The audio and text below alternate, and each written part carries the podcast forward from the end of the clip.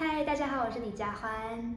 一转眼就过了好多年，偷走青春的岁月，多少年才领悟的誓言，明白你说的永远多遥远。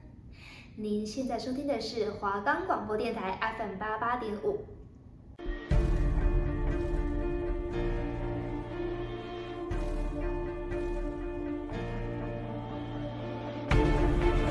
法网恢恢，疏而不漏，案件解析，藏入你心。每周二下午七点半到八点，行动八八五，正熙、子豪带你探索台湾史上重大的刑事案件。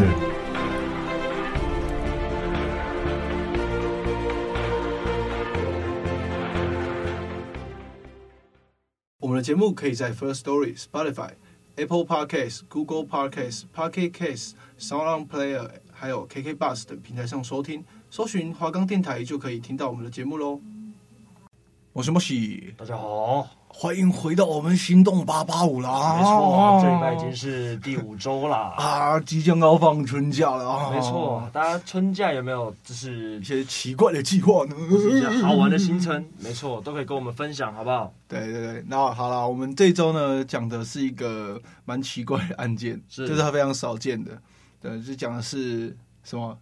冰柜，冰柜，冰柜藏尸案，冰柜藏尸案。OK，好了，这是我们自己取的，取的这个案的案子的名字。对对，然后这个案件呢，其实距离我们不久之前呢、啊，大概在二零一八年，对，二零一八年。哇，我们子豪做笔记做好多啊。没错，每次自然通识都很认真啊。我跟你说，今天是因为正熙没去上课，不然我一样会老话一句跟他讲，我看了好不爽 哦。但今天不爽程度没有那么高了。嗯，可是我真的觉得啊，就是这个案件呢，我觉得他的理由是有的，只是说，嗯、呃，他太后来反而是比较牵强的，而且他那个理由不是完全性，他、嗯、只是一小部分。我们就直接摊牌讲，嗯，他他的是他的关系人有两个，一个是他的大儿子，一个是他的老婆。那他老婆给的理由，我觉得是长久以来的压抑下会觉得 OK，或者是觉得是合理的。但是儿子，我觉得大部分的是为了一己私欲，是。对对对，只是妈妈通常会比较宠儿子嘛，然后 就会演变成这个案件。嗯，对。那我们今天事件的男主角呢，就是阿丁，四十七岁的阿丁。对对对，这个阿丁呢，我们事先讲事件的爆发好了，嗯，因为这个阿丁先生呢，他是地方的治安人口，他可能以前有犯一些。问就是他比较有问题，然后或者是跟人家有冲突之类的，嗯、等于是有点案底，所以大家会被警察局列管了。哎，就是有些警察可能刚有交情，三不五时就给他哎拜访一下。嗯，哎，他、啊、可能呢，他就发现说奇怪，最近怎么好像都没看到阿丁。嗯，哎，就这样子，所以事情才被爆发了。这个警，这个很关心这个阿丁的警察叫潘明煌，他呢开始怀疑这件事情之后，然后就开始一连串的事情开始爆发。对对，然后。这件事情是这样子的，这个阿丁呢，像我们刚刚讲，他是列管人口嘛。那有个警察潘明王，他是特别关心阿丁的这个警察。那有一天呢，他发现阿丁不见喽。然后我们先讲阿丁这个人啊，他这个人是他继承了三千多万的祖产，可是他大概在不到哎三千多万，要在两年内败光也很不容易。我现在直接买一台劳斯莱斯，我直接没钱。这个阿丁他买车啦，然后 到处那个赌博啊，然后到处乱投资啊。其实他投资他不是看好才下，他是哎、欸、这个好像不错我就下，这个好像不错我就下。然后然后最后剩两百万，两百万。那他可能觉得说他这样花钱总有一天不是办法，可能真的会没钱花，所以他就把这两百万寄托给他的好朋友，告诉他的好朋友说这笔钱除非我本人来拿，不然不能给。我觉得阿丁可能是当初年少轻狂，嗯、他他可能就觉得说哦，那我就是。对，因为你可能很久没有看过，你没有看过那么多的钱，所以你看到，当你遇到拿到的时候，你就会开始想要去挥霍。我觉得这很正常，只是说当下的情况是他其实是有老婆跟小孩，嗯，对，而且他的小孩蛮多的，好像四个吧，四个，小孩，对嘛？然后他儿子也已经二十几岁了，其他都差不多快成年这样子，对。然后他呢，他就是每次去酒店的时候就开始挥霍啊什么，他家里也不管，大部分的事情都是老婆做的，嗯、对对，然后。他到后来是觉得说应该要好好的开始振作起来，然后发现说钱已经没有了嘛，嗯，他就就开始卖那个十元寿司。他其实也蛮认真的啦，虽然说不可否定说他的这个就是酒后这个暴力的行为，嗯，对，这是酒后家暴啊，对对对，这是要这是要去谴责的。嗯，只是说这个事件哈，我觉得就算真的是老婆杀了，我觉得这也是比较不应该啦。嗯、对对对对对，方法用错了啊。对，然后这个阿丁啊，他在。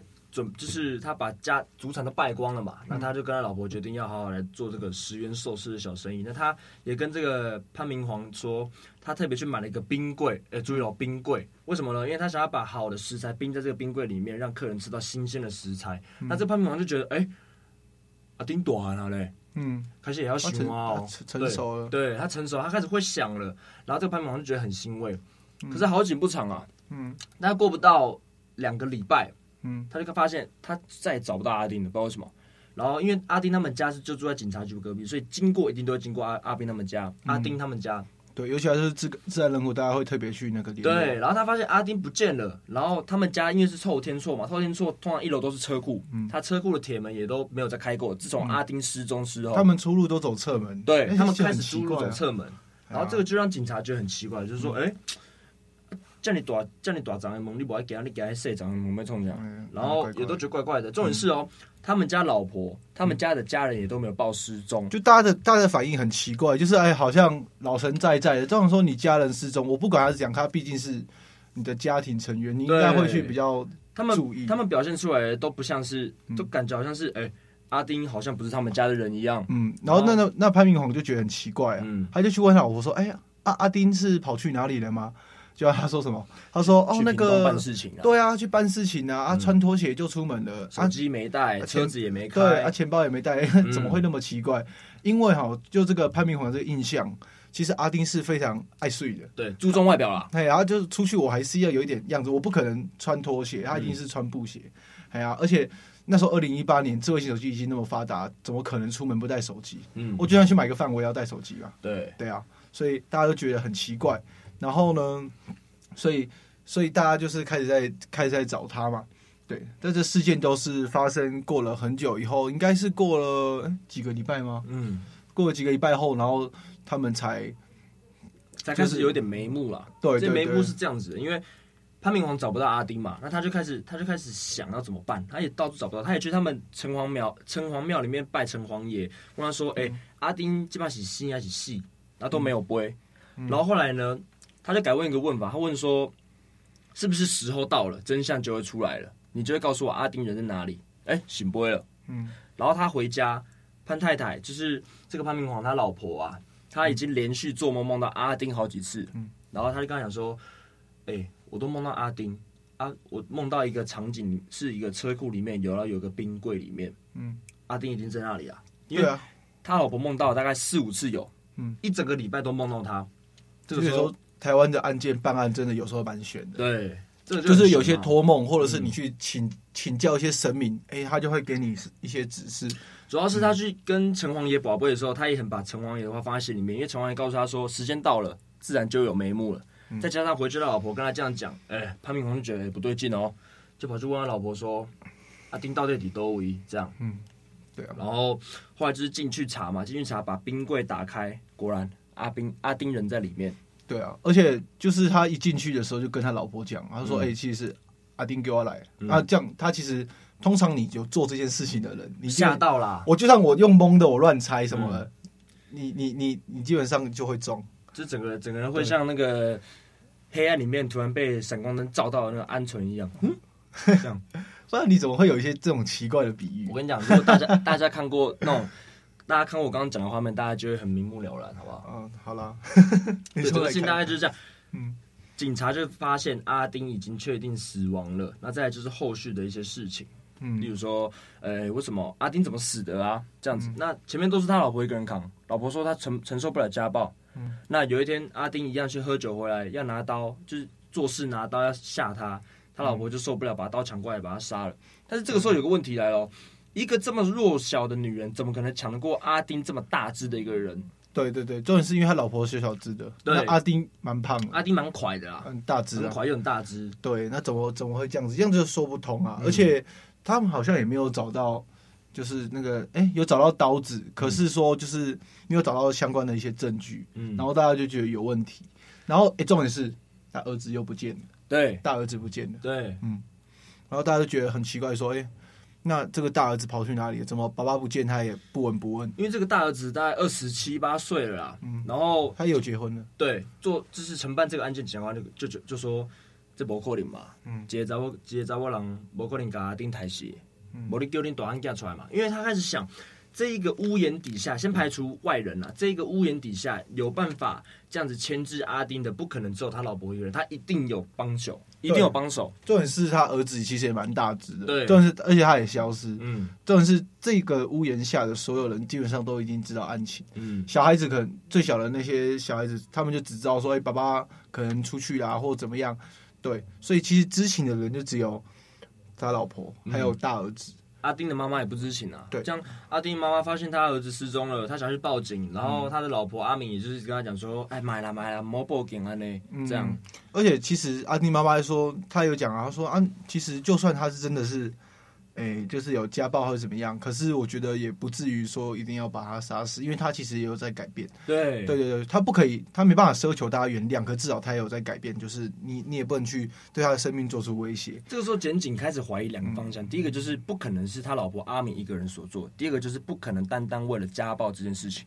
对对对，然后刚刚哎，有没有仔细听？嗯，考现在现在考就知道了。刚刚一开头的时候，子豪有讲哦。他说那时候有两百万，嗯，他要留下来做预备金的，他放朋友那里的。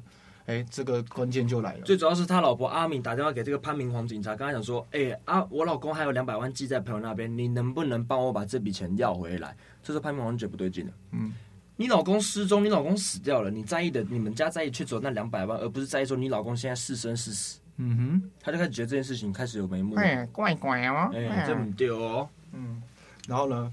刚刚那两百万嘛，嗯，所以就是他们后来调查的时候发现，就是还有儿子，儿子就是有涉案，嗯，哎，他说为什么有涉案？因为。他们是先先叫他老婆把他大儿子找回来，因为他老婆一直想要自己一个人扛，嗯、但检察官觉得不可能嘛，检警觉得不可能，就跟他说：“嗯、你卖光阿贼，你先赶紧短给阿文追的来。”对，他一定他又觉得说，因为我这样子扛的话，我因为前面被家暴，所以我一定有获得减刑的机会。嗯，嗯对对对对对对。他说：“你先不要讲那么多，你先把阿文找回来，你先把你大儿子找回来。嗯”那等见到他大大儿子阿文的时候，大家都吓到了，因为他大儿子阿文异常的冷漠。嗯他爸爸死了哦，先是失踪，再是死掉了。他异常的冷漠。对，而且讲到这里，我们就会想到，我们之前每一集都会特别强调一些家庭教育的部分。对，因为阿丁之前就这样子挥霍，所以其实他大儿子有样学样。嗯，嘿，哎，也是也是常常上酒店啊，然后开开豪车，赌博啦，开好车啊，这样。对，然后到处鬼混。后来找到他大儿子阿文之后，过没多久，他他大儿子阿文就自己承认说，对，爸爸是我杀的。啊，我有证据，因为他左手的左手的虎口上面有一个刀疤，嗯，他就给警察他们看说，这就是我我要救妈妈，对，我要为了救妈妈，我把爸爸手上的刀抢过来的时候划到的，然后我是误杀，爸爸是被我误杀的，嗯哼，但你要想哦，今天两种情况，第一个是爸爸拿刀。但是儿子为了保护妈妈，把刀抢过来，这是一种情况。嗯，另外一种情况是儿子自己拿刀要喝阻爸爸不要再靠近妈妈，这是两种截然不同的情况哦。检察官有讲哦。对，所以他们在调查的时候就觉得说，哎，好啊，那你这样子讲，我们就往这个方向侦办。嗯、但是第一个，他那个刀疤不是最近留下来的，是他的那个时间点就不对。对，然后再来是他们从阿丁的遗体上面，他解剖发现说，哎，其实他身上。好像有，就是他是有有伤痕，嗯、然后可是呢，他感觉是他是没有去做一些，呃，就是没有去做反击的动作。他们研判是他可能是遭不知情的情况下，可能下药，或是他在睡觉的时候，嗯，被被袭击的。这个检这个这个检察官就直接问他，就是说问阿文，就是说这个领导被逃跑哈，然后阿文就吓到了，嗯，嗯然后就开始全招了。为什么呢？为什么检察官会这样讲？因为在法医相验的过程中，发现阿丁身上不只有刀伤，还有棍伤。嗯，球棍伤，然后伤伤势都集中在上半身，包括颈部啊，然后他的肺叶啊、头部啊，然后这些从这些伤势研判起来，法医觉得这个人应该是在没有抵抗力的情况下遭受到这些攻击。嗯，所以他后来就全招了嘛。对，而且那天哦，他要做，就是我们刚才前面讲了两百万，他就跟他就跟检警说，那因为当初爸爸有这两百万，然后我最近。嗯呃，就是我朋友啊，他们也卡了一些钱，然后我最近也需要这些钱去花用，因为我我也赚不到钱嘛，我每天都这样子无所事事的。他就跟着两个朋友一起去做案。那其中一个朋友呢，还是阿丁的前员工，因为阿丁之前有开水产行。对对对对，然后就像我们前面讲，他乱投资嘛，投资水产行，为了就是给他大儿子以后去承接啦。对，然后结果呢，他就因为比较严厉的去管教员工啦，所以这个员工就很不爽。他后来也跟阿丁的大儿子啊一起去杀掉阿丁。对，而且他在作案的时候还叫他老妈不要太早回来。对，原原本是这样子，原本他们都有这个想法，但他们不敢执行。嗯，但一直到后来，后来有一天，阿丁真的太严重，打老婆打太严重，他老婆阿敏带着带着其他三四个小孩子，三个小孩子到阿文的家中，大儿子的家中。嗯，那阿文半夜就跟他妈妈坐在沙发上讲：“阿婆刚请假被挡住吗？”嗯，好啊，这样，阿文就开始想找。二儿子跟三儿子，为什么？因为第一个，他们两个没有成年，没有成年是受少年保护法，等于说他们几乎是不需要吃到官司。再加上他们未成年的把爸爸杀死，如果用家暴这个名义来讲，就像你刚才讲，罪就会更轻。嗯，妈妈不同意，对，妈妈觉得说，啊，你可能弟弟啊，那那我可能黑挡手，那不可能啦，不黑比赛。他说，如果你把爸爸这样子杀掉了以后，其实会造成小孩子一辈子的阴影。对，对我只能这样讲，嗯，没错。再加上他的弟弟可能都。生性不是那么不是那么勇敢，也不敢做这种事情。那阿文就想，好吧，不然我就找蔡贤跟高贤，就像你刚刚讲的，嗯、他那两个朋友。他告诉，因为为什么呢？因为蔡贤这两个朋友，蔡贤跟高贤，他们两个哦，嫌犯的嫌哦，蔡贤跟高贤他们两个在外面都有欠赌债，跟阿文一样。那阿文就告诉他们说，我把爸爸杀掉了，我拿回那两百万，我给你们两个一人五十万，嗯、你们两个来帮我杀死我爸爸，因为阿文已经对爸爸有很大的怨恨了嘛。只能说这样子真的是蛮蠢的一个举动啊！应该说就没有必要啊。对，才五十万，而且其实它不是很大的一个数目。就算这么讲，就算是很大的数目也不能。只是我觉得他们他们在在坐牢的时候，他们一定会想到说：我怎么会为了五十万？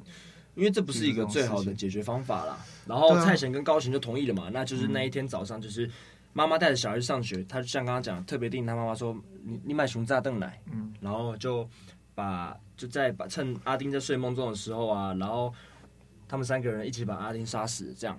那我们先来听一首好听的《Heartbreak Anniversary》，对，然后这首是 Giveon 的歌，然后让大家轻松一下，轻松一下，OK。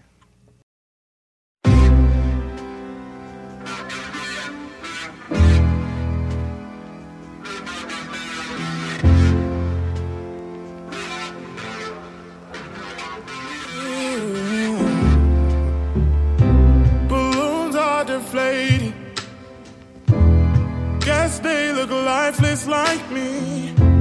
We miss you on your side of the bed.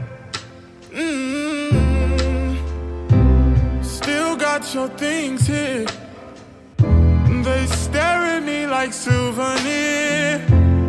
Don't wanna let you out my head. Just like the day that I met you, the day I thought forever said that you love me. But that'll last forever. It's cold outside. Like when you walked out my life. Why you walk out my life? I get like this every time. On these days it feel like you need me. Heartbreak anniversary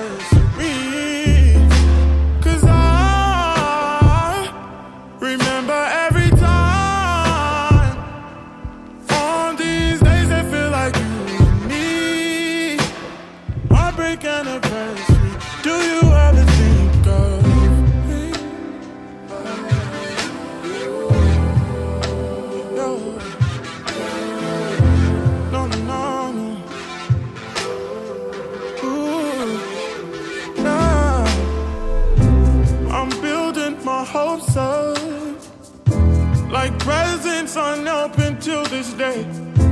I still see the messages you read. Mm-hmm. I'm foolishly patient. Can't get past the taste of your lips.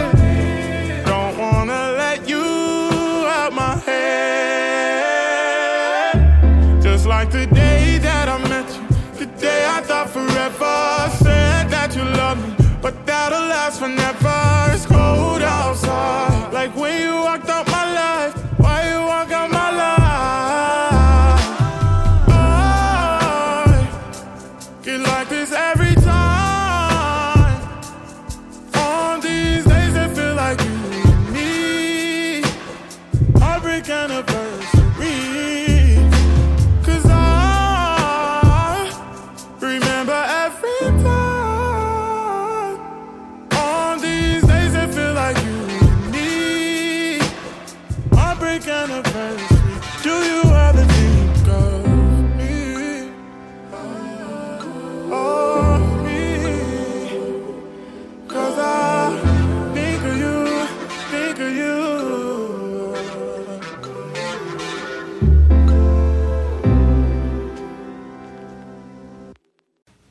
到行动八八五，没错，对。然后我们刚刚把事件呢大概讲了一下，嗯，对。然后大家也知道说，这嗯、呃，有一部分是因为家庭教育的部分，然后让他的大儿子变得跟爸爸一样的人，然后后面才牵扯出这些。其实也蛮不会想的，就是太年轻。其实这整件事情就是家暴，再加上觊觎财产，最后导致人伦悲剧啊。而且我反而觉得家暴只是一个借口，对对，就变成说是借口，因为妈妈其实是还在犹豫，她根本她也没有很想。他想动手，可是他也没有这个这冲动去做。儿子最后他只是借由说跟妈妈讲说啊，那是因为家暴的关系，所以他想要他就这样说服妈妈了。嗯，然后他其实是为了钱，嗯，为了那两百万。唉，因为为什么会这样子呢？为什么他坚决的要杀死阿丁取那两百万？因为前面有讲那个很重要的点，阿丁告诉他那个朋友说，除非我本人来拿，不然这两百万不能给别人。意思就是说，老婆、儿子、妈妈、小孩来帮我拿这两百万都不行。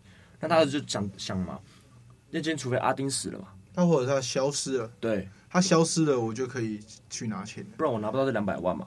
对啊，对，所以导致这样的事情。对，然后他最后呢，就是被判判刑，然后就是他大儿子又被判十八年，嗯，然后褫夺公权九年，然后其他两名共犯的分别十五跟十三年，嗯，然后妈妈的部分是八年，对对。只能说很感叹呐，因为你说家暴只是一小部分吗？我其实一开始是这么想，但是今天如果没有家暴这件事情的话，可能啦，可能阿文他可能也不会对他父亲有这么大的恨意。对啊，我觉得全家人都对他有很大的恨意，而且就像你讲的，看到妈妈被打了二十几年，你一定会觉得很不爽。其实他们他们中间，他们夫妻俩中间是分分合合，分分合合，但是为什么妈妈最后决定又回来呢？还不就为了那四个小孩吗？对啊，其实。现在也很多的家庭，家庭也都是因为这样，多半为什么父母亲不愿意离婚，就是为了小孩子。嗯，他可能等小孩长大了，他们才会选择去过自己的生活。没错，对。虽然说阿丁前面已经让潘明皇觉得他有改过自新的可能了，已经哎、欸、想要买冰箱，认真做那个十元寿司的生意，但是家庭那一面可能也不是外人能够理解的啦。嗯、因为潘明皇也不知道说阿丁他家暴家暴的这么严重。对啊。而且长期家暴下来，其实会给小孩造成蛮大的阴影，所以这边要提醒大家，可以的话就是尽量不要动手。我们大家都倡导理性沟通，对。嗯、对啊、如果你在外面喝了酒回家，那你就是要么你就直接睡，要么就是讲什么就是都不要讲话，因为那个动手打下去，那个后果会很严重，而且小孩看到其实也会怕。对啊，我还是觉得把他拼在冰柜里面真的蛮可怕的。而且他那时候他们要要化验的时候，其实是非常非常困难的，要等他把。就是他把阿丁从里面，因为他好像关了，他在里面待了九十九天了。对，他你要把它拿出来，他其实他的皮肉已经跟冰箱合为一体了。嗯，他已经粘在上面了。只能等他，只能等他退冰了。完全没办法想象。而且他把它冰在那个冰箱里面很臭，你知道吗？所以为什么前面有讲过说，那个车库的铁门不开，走小门，就是尽量不要跨过那个去。而且经过那个冰箱，你又会觉得怕怕的。对对对，我觉得最主要是这样子。而且重点是因为你也知道。你也知道里面关的是谁，小孩子不知道，嗯、可是妈妈跟大儿子知道。我觉得自己都多少会觉得怎么样。而且他们后来全家是完全不在一楼活动，对，他们是住二楼。对，哦，就是这边还要特别讲一下，因为阿文那个阿丁他住三楼，他的房间在三楼，但是他们在三楼把阿丁杀死之后搬到一楼的冰箱去冰，所以他们全家等于说只在二楼这个地方活动，不敢上三楼，也不敢去一楼。对，我们好像没有特别特别跟大家讲说他们的那个犯罪之后的那个，嗯，对，他后来其实，哎，好像。是先先打他嘛，然后是有给他灌安眠药哦。没有，他们一开始是想说用枕头闷死他，但他们出乎意他们意料的是，阿丁的力气太大了，好像反抗起来，三个人好像都压不住他。对，所以后来想说，后来阿文就看到旁边有刀，然后叫蔡显跟高显说：“哎、欸，别让我刀啊，进来。”然后才这样子就发生这个悲剧啊！杀爸爸这个案件真的是。完全没办法想象。不管怎么说，我觉得他都是你爸爸了。嗯，那即使他今天对妈妈有这么多 不公平的待遇啊、家暴啊，或是怎么样的，嗯、现在其实都可以讲求法律途径，虽然说可能需要一点时间，只是说，哎、欸，就是毕竟杀人是不对的行为。对应该说你杀了人，你就要为此付出，更何况你还是为了一己私欲。对，而且不管你今天杀的人是不是你的亲亲人，你都要为这个行为付出代价。突然想到一件事情，我觉得现在比较要去担心的是其他小孩子，剩下的三个，嗯，对他们的影响。妈妈被关了，那是不是就剩阿妈？那这样子，阿妈这样带起来，小孩子他们又会。跟大家有点隔阂，然后接下来他们还会有阴影，因为爸爸被杀掉了，那这会对他们造成一辈子的影响。那难保说他以后真的这样子的影响之后，他长大，他的思想又被扭曲，然后他之后又再犯同样的错，就是这样子一直恶性循环。所以说，台湾的社会其实有某一个阶层都是一直这样子阶级复制下来的啦。对啊，那就是希望阿嬷啊，或者是妈妈出狱之后，因为妈妈被判八年而已嘛，嗯、那八年做一半四年，哎、欸，其实二零一八二九。一九二零二一二二，其实妈妈今年可以出狱。如果说表现好的话，嗯，我是不知道他有没有讲说不能不得假释还是什么。没有没有没有没有没有这样讲，因为那个警察就说嘛，啊你被判八年，啊你你的婆婆身体状况不好，啊除了够三个囡仔对不？啊你做这 差不多做四年就才出来啊，啊出来就好好做人安尼嘛。对，所以希望就是说。如果说家里有遇到这种问题的朋友们，你们可以寻求法律的途径，因为法律就是为了设来保护我们。除了说遏止犯罪啦，或者是说给人家那种警惕的作用啊，其实它也是要保护我们的意面存那个意义存在的。虽然说有时候像我们看到很多事没办法得到帮助，那我觉得，嗯，应该要。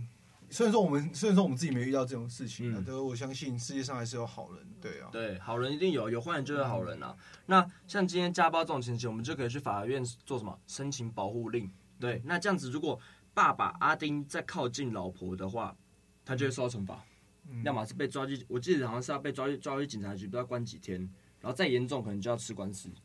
没错，嗯，虽然说保护令只是一张薄薄的纸。但是那个纸却发挥了很大的法律效益，大家不要小看这样子，大家不要觉得说啊，我找换也不好啊，换一用软再过来归缸嘞，啊，我到时候摸照可有爬洗啊，大家不要有这种想法，因为就是还是要让法律保护你们啦，因为这样子才是对你们最好的选择，你们不需要付出代价，又可以让你们的家人受到保护，对不对？对好了，那其实就我们今天案件讲的差不多，就跟大家闲聊一下吧。对对，春假有没有什么计划呢？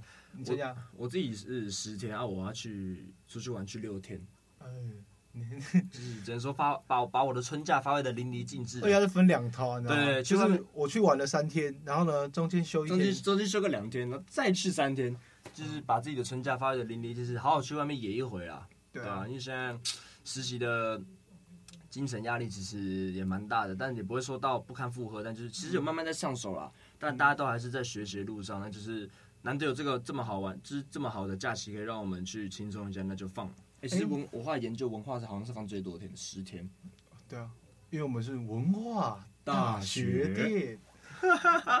哎、欸，我多一个字，哎呀，讲错了，讲错了，乱讲。先跟各位预告一下哈，嗯，我们下一周要讲的比较特别的案件，它其实是比较重血案的，就是可能可能跟我们看到的那些重大刑案比较不一样。嗯，对，它一样也是出人命。对，各位有看过咒吗？你看过吗？我是还没看呢。我前几天去看，我觉得蛮可怕，可以去看看。你找赶快找春假有时间去看一下。Oh, OK OK。对，那我们之后呢，就跟各位讲一下这个《咒》这个电影，然后导演当初发想的这个案件。哦，这案件蛮蛮蛮悬的哦。只是说，对，嗯、大家要心理建设要强一点啊，因为下下一集的可能不会像之前的，可能就是单纯刑案，可能还会有点恐怖的元素存在。我会尽量用比较。简单的委婉的话，对对对，因为我本身自己也很害怕，嗯、对他蛮胆小的。我现在晚上睡觉的时候，我还是有偶尔会想到电影画面的。张正熙超级胆小，如果你去看你就知道了，你会被洗脑了。好好好，我去看，我去看。你看他那个手势是这样的。我看完再跟看完再跟大家然后来好好聊一下。对，那今天行动八八五我们就到这边，我们下次见，嗯、拜拜。拜拜。